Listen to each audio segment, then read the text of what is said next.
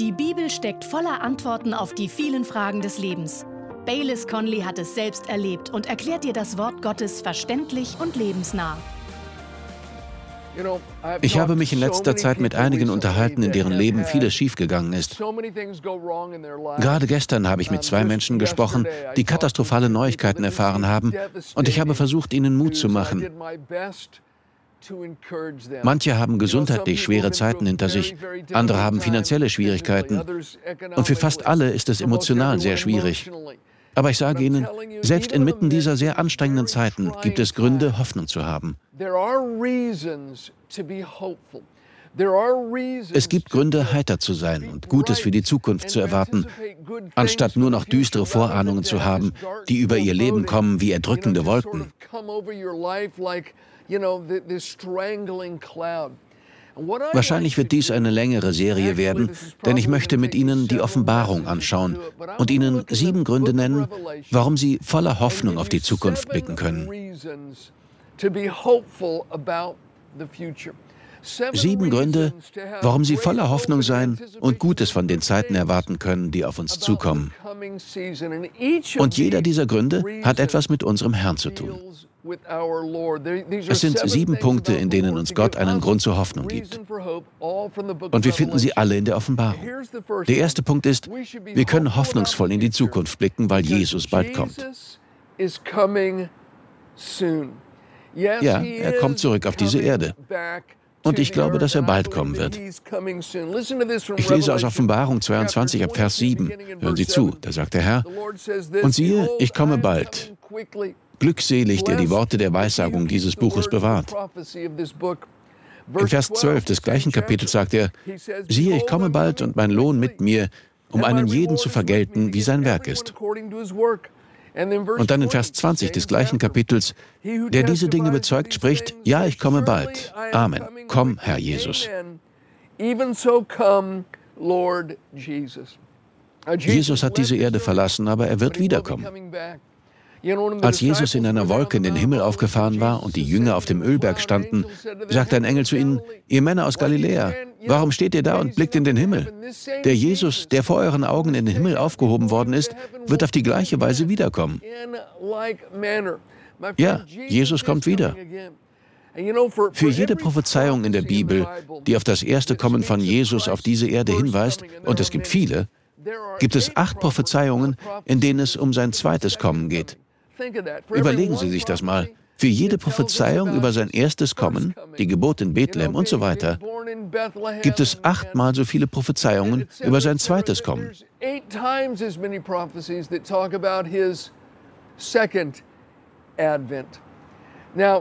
In Offenbarung 19 lesen wir, wie Jesus auf diese Erde zurückkehrt und sein tausendjähriges Reich aufrichtet, in dessen Zentrum Jerusalem steht.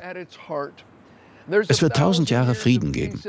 Dann wird der Teufel für eine kurze Zeit losgelassen. Er wird alle Völker täuschen. Sie werden sich zu einem Heer versammeln, das zahlreicher ist als der Sand am Meer. Sie werden Jerusalem umstellen, um es zu zerstören. Aber Gott wird sie mit Feuer vom Himmel vernichten. Dann wird er den Teufel für alle Ewigkeit in den Feuersee werfen und wir sind ihn los.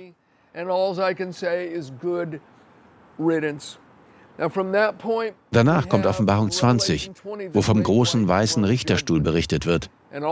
Alle Toten, ob groß oder klein, werden vor Gott stehen, wenn sie Jesus nicht als ihren Herrn und Retter angenommen haben. Und sie werden anhand der Bücher nach dem verurteilt, was sie in ihrem Leben getan haben. Aber das wichtigste Buch, das es gibt, ist das Buch des Lebens. Jeder, dessen Name nicht im Buch des Lebens gefunden wird, wird ebenso für alle Ewigkeit in den Feuersee geworfen. Mein Freund, Ihr Name wird nur in diesem Buch stehen, wenn Sie Jesus Christus und seine Rettung annehmen. Und danach passiert schließlich Folgendes. Jesus ist wiedergekommen. Sein tausendjähriges Reich ist aufgerichtet worden, der Teufel ist in den Feuersee geworfen worden und alle mussten vor dem großen weißen Richterstuhl erscheinen. Und dann geschieht Folgendes. Hören Sie zu. Wir lesen in Offenbarung 21, Verse 1 bis 3. Und ich sah einen neuen Himmel und eine neue Erde. Denn der erste Himmel und die erste Erde waren vergangen und das Meer ist nicht mehr. Und ich sah die heilige Stadt, das neue Jerusalem, aus dem Himmel von Gott herabkommen, bereitet wie eine für ihren Mann geschmückte Braut. Und ich hörte eine laute Stimme vom Thron her sagen, siehe das Zelt Gottes bei den Menschen.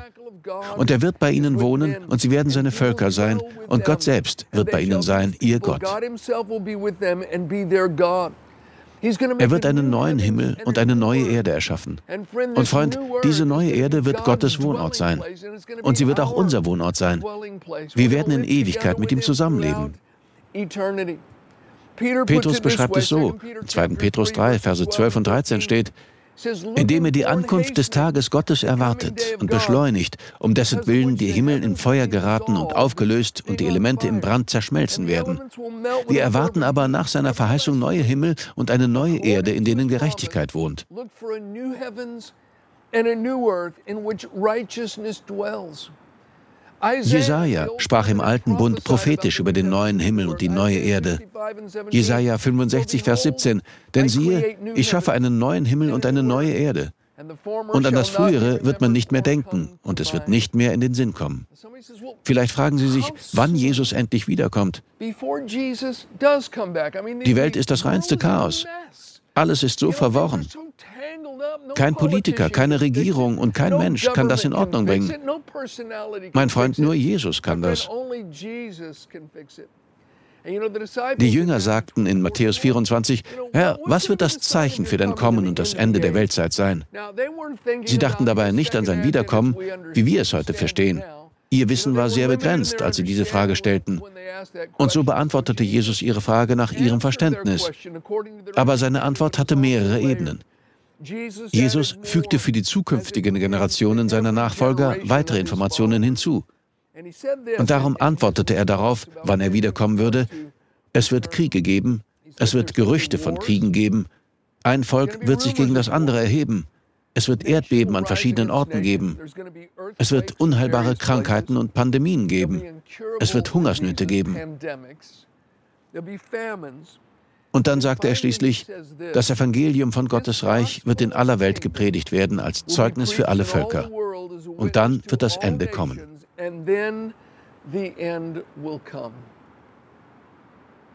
Überlegen wir uns das einmal. Wir beobachten gerade, wie all das geschieht. Kriege, Gerüchte von Kriegen, Erdbeben, Pandemien, der Aufstieg falscher Religionen. Und Jesus nennt noch viele andere Dinge, wenn man sich alle vier Evangelien anschaut. Aber er sagt, und schließlich wird das Evangelium von Gottes Reich allen Völkern gepredigt werden, zum Zeugnis für alle Völker, und dann kommt das Ende. Das Wort für Völker ist hier im Griechischen das Wort Ethnos. Es bedeutet wörtlich, jeder einzelnen Ethnie, jedem Stamm, jeder Volksgruppe, jeder Sprache wird dieses Evangelium von Gottes Reich zum Zeugnis gepredigt werden. Und dann, sagt Jesus, kommt das Ende. Das ist also etwas, das zuerst geschehen muss. Mein Freund, ich kann Ihnen nicht sagen, wie sehr mich das begeistert. Denn unsere Generation, die Generation, in der Sie und ich leben, ist die erste Generation, in der das überhaupt möglich ist. Und es wird sehr wahrscheinlich in unserer Generation vollendet werden. Es könnte in den nächsten zehn Jahren soweit sein, oder in den nächsten 20 Jahren, dass buchstäblich für jede einzelne Ethnos ein Teil des Neuen Testaments übersetzt worden ist, sodass es für jede einzelne Sprache und jede einzelne Ethnie auf der ganzen Welt ein Zeugnis für das Reich Gottes gibt. Ein Zeugnis für das Evangelium. Jesus sagt, und dann kommt das Ende. Wir können also voller Hoffnung sein. Denn Jesus kommt bald. Ich sehe in den Nachrichten, was alles auf der Welt passiert. Manche Menschen ziehen sich die Decke über den Kopf und gehen lieber nicht mehr vor die Tür. Sie sagen, es ist einfach nur noch verrückt. Seht ihr, was die Regierung macht und die Medien? Sie lügen links und rechts und sie versuchen es gar nicht mehr zu verbergen. Und dies und das passiert. Die Welt steht in Flammen. Ja, das stimmt. Aber mein Freund, diese Welt wird nicht ewig bestehen. Und ich sage Ihnen, Jesus Christus kommt wieder. Er allein wird alles in Ordnung bringen. Es wird ein tausendjähriges Reich des Friedens geben. Seine Hauptstadt wird Jerusalem sein. Und neben all den anderen Dingen, von denen ich gerade erzählt habe, wird er auch einen neuen Himmel und eine neue Erde machen. Jesus kommt bald wieder. Ich nenne Ihnen einen zweiten Grund, warum wir voll Hoffnung in die Zukunft blicken sollten. Und der ist wichtig. Weil der Herr allmächtig ist. Das bedeutet, dass er die Macht hat über alles und alles kann. Hören Sie zu, wir lesen Offenbarung 19, Vers 6. Und ich hörte etwas wie eine Stimme einer großen Volksmenge und wie ein Rauschen vieler Wasser und wie ein Rollen starker Donner, die sprachen, Halleluja, denn der Herr, unser Gott, der Allmächtige, hat die Herrschaft angetreten. Er ist der Herr, unser Gott, der Allmächtige. Hier in diesem Zusammenhang, in der Offenbarung, geht es darum, dass er die Völker und Religionssysteme stürzt und richtet, die seine Kirche verfolgen und die Erde moralisch beschmutzen. Er ist allmächtig. Er kann alles. Wenn etwas kaputt ist, kann er es reparieren. Wenn es krumm ist, kann er es gerade machen. Wenn es schmutzig ist, kann er es reinmachen. Wenn es krank ist, kann er es heilen. Wenn es zugrunde geht, kann er es retten. Wenn es verloren ist, kann er es finden. Wenn es abgenutzt ist, kann er es wieder neu machen. Wenn es strauchelt, kann er es festhalten. Wenn es stürzt, kann er es wieder aufrichten. Keine Situation ist zu verworren für ihn. Kein Mensch ist zu tief gefallen. Keine Umstände sind so schlimm, dass der Herr nicht eingreifen und alles zum Guten wenden könnte. Er ist allmächtig. Er kann alles. Bei Gott ist nichts unmöglich.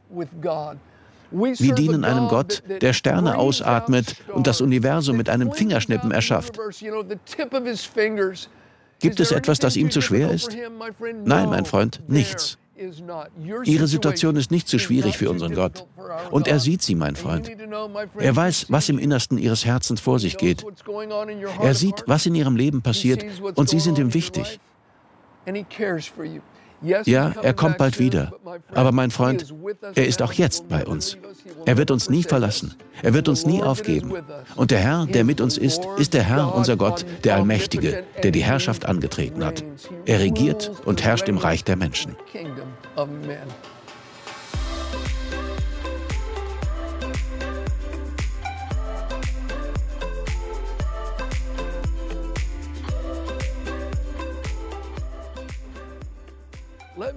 Ich möchte Ihnen einen dritten Grund nennen, warum wir hoffnungsvoll in die kommende Zeit gehen können.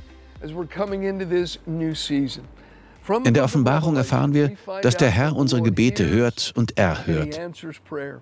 Ich finde, das ist ein wunderbarer Grund, um voller Hoffnung zu sein und erwartungsvoll in die Zukunft zu blicken. In Offenbarung 5, Vers 8 steht, und als es das Buch nahm, fielen die vier lebendigen Wesen und die 24 Ältesten nieder vor dem Lamm und sie hatten an jeder eine Harfe und goldene Schalen voller Räucherwerk. Das sind die Gebete der Heiligen. In Kapitel 8, Vers 4 steht, und der Rauch des Räucherwerks stieg mit den Gebeten der Heiligen auf aus der Hand des Engels vor Gott. Unsere Gebete werden von Engeln vor den allmächtigen Gott gebracht. Ja, Gott hört und er erhört Gebet. Paulus schreibt in Philippa 1, Vers 19 an die kleine Kirche in Philippi, ich vertraue darauf, dass ich durch eure Gebete und durch den Beistand des Heiligen Geistes gerettet werde.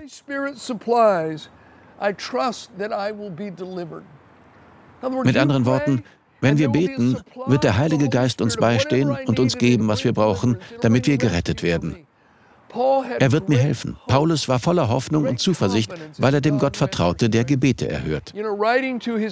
Paulus schrieb auch an seinen Freund Philemon, dieser Brief hat nur ein Kapitel. Es ist eine interessante Geschichte. Ein Sklave war entflohen, hatte Philemon etwas gestohlen und hatte sich in den Menschenmassen Roms verlaufen. Er wurde verhaftet und landete im Gefängnis neben einem Mann namens Paulus.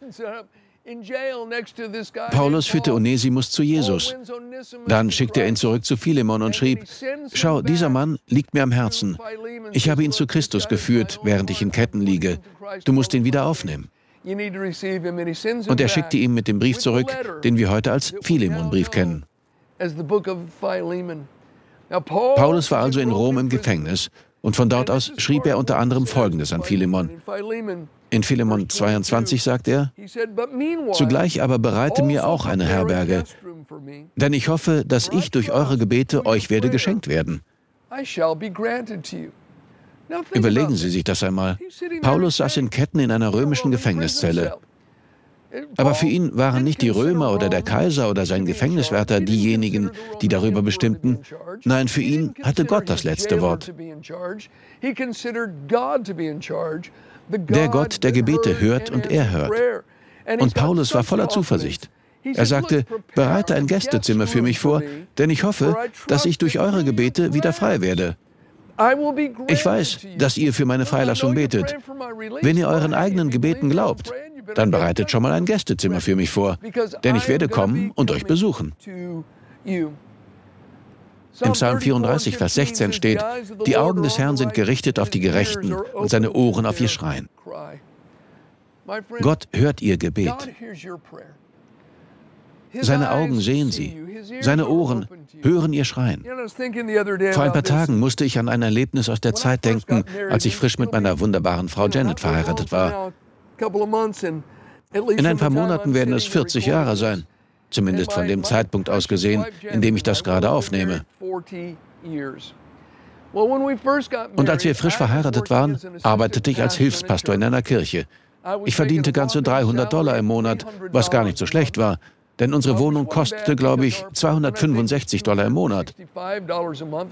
Es war eine nagelneue Zwei-Zimmer-Wohnung. Damals war alles noch etwas billiger, aber 300 Dollar waren trotzdem nicht viel Geld. Janet ging auch noch ein paar Tage die Woche arbeiten. Wir kamen gerade so zurecht. Aber am Ende des Monats blieb nie viel übrig. Und in dieser Zeit machten wir zum ersten Mal als Ehepaar Urlaub.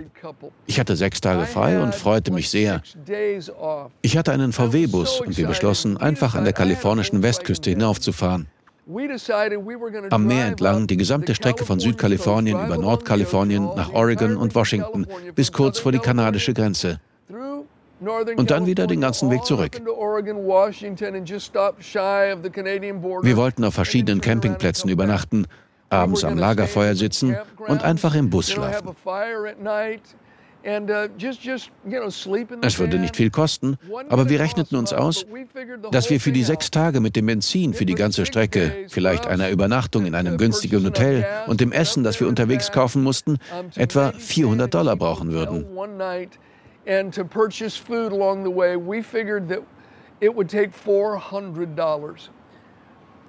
Für Sie klingt das vielleicht nicht nach viel, aber für uns war es das.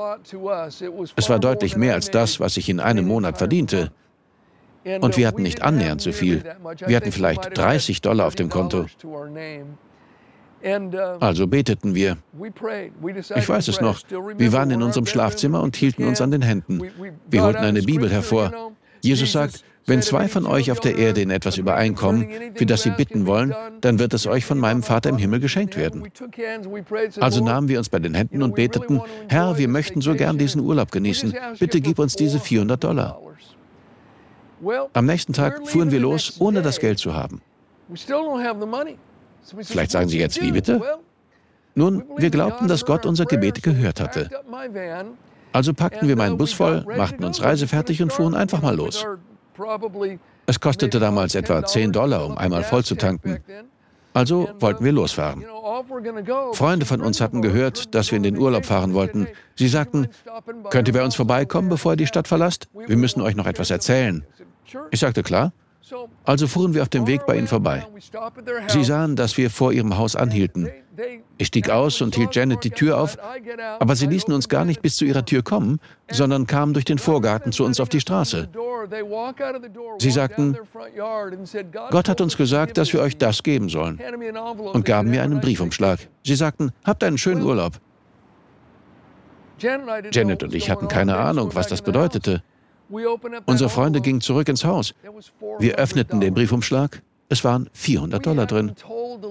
Wir hatten keiner Menschenseele erzählt, worum wir Gott gebeten hatten. Während wir die Straße hinunterfuhren, gab es eine kleine Lobpreissession in meinem VW-Bus. Gott hatte uns die 400 Dollar gegeben und wir erlebten einen herrlichen Urlaub. Ja, Gott hört und er hört Gebet. Und ja, ich glaube, dass wir ihm unsere Bitten bringen sollen. Aber ich glaube auch, dass wir manchmal zu Gott sagen müssen, hilf mir, die Antwort auf das Gebet von jemandem anderen zu sein. Gebrauche mich. Vor vielen Jahren kam eines Sonntags morgens eine sehr attraktive Frau zum Gottesdienst. Sie war zum ersten Mal da. Ich hatte sie noch nie zuvor gesehen. Sie war zusammen mit einem Mann aus unserer Kirche gekommen, von dem man nie erwartet hätte, dass er in Begleitung einer so umwerfend schönen Frau sein würde.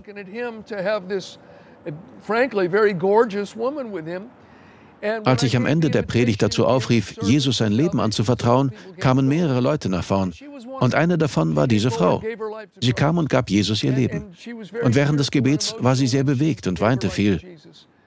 Nach dem Gottesdienst, als alle aufgestanden waren, ging ich zu ihr hinüber und sagte, herzlich willkommen bei uns. Es ist so schön, dass Sie Jesus angenommen haben. Und dann fragte ich, wie kommt es, dass Sie heute zu uns in den Gottesdienst gekommen sind und dass unser Freund hier Sie mitgebracht hat? Sie sagte, wissen Sie, Pastor, das ist eine ganz komische Geschichte. Wie sich herausstellte, war sie wohl eine Miss Kalifornien. Sie hatte irgendeinen großen Schönheitswettbewerb gewonnen. Ich glaube, es war Miss Kalifornien. Sie war eine sehr schöne Frau. Und sie sagte, wissen Sie, ich habe noch nie an Gott geglaubt. Meine Eltern waren Atheisten. Mir wurde immer gesagt, dass es keinen Gott gibt, dass die Idee von einem Gott nur etwas für dumme Menschen ist, aber dass es ihn gar nicht gibt. Und sie sagte, vorgestern war ich allein am Strand und las ein Buch. Und zum ersten Mal in meinem Leben kam mir der Gedanke, was ist, wenn meine Eltern Unrecht haben? Was, wenn es doch einen Gott gibt? Sie sagte, diese Frage traf ich mit aller Kraft, sodass ich beschloss zu beten. Ich hatte das noch nie zuvor in meinem Leben getan. Ich wusste nicht, wie man das macht. Aber ich schloss die Augen und sagte, Gott, wenn es dich gibt, Würdest du mir das bitte zeigen?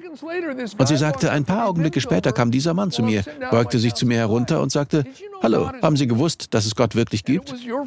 Das war dieser Mann hier aus Ihrer Kirche. Und deswegen bin ich heute mit ihm zum Gottesdienst gekommen und habe Jesus mein Leben anvertraut.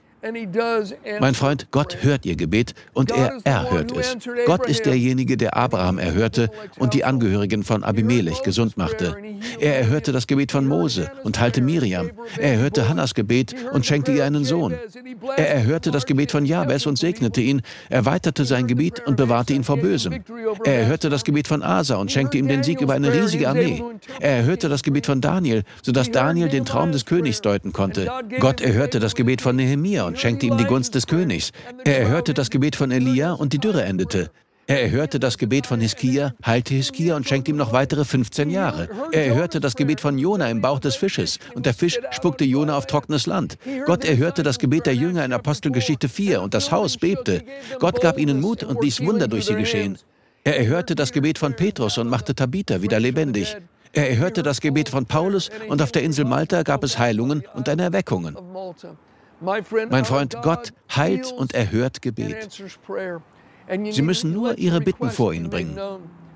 Im Philipperbrief steht, sorgt euch um nichts, sondern betet um alles.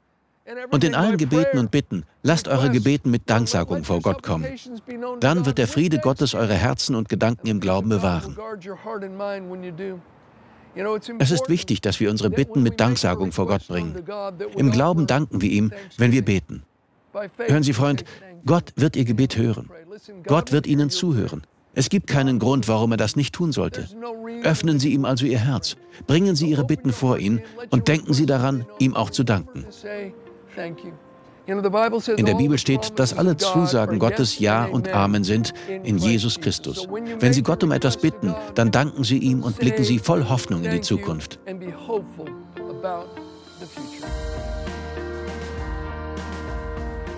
Wir danken dir fürs Zuhören. Weitere Predigten sowie eine tägliche Andacht von Baylis findest du kostenlos auf baylis-conley.de. Gott segne dich.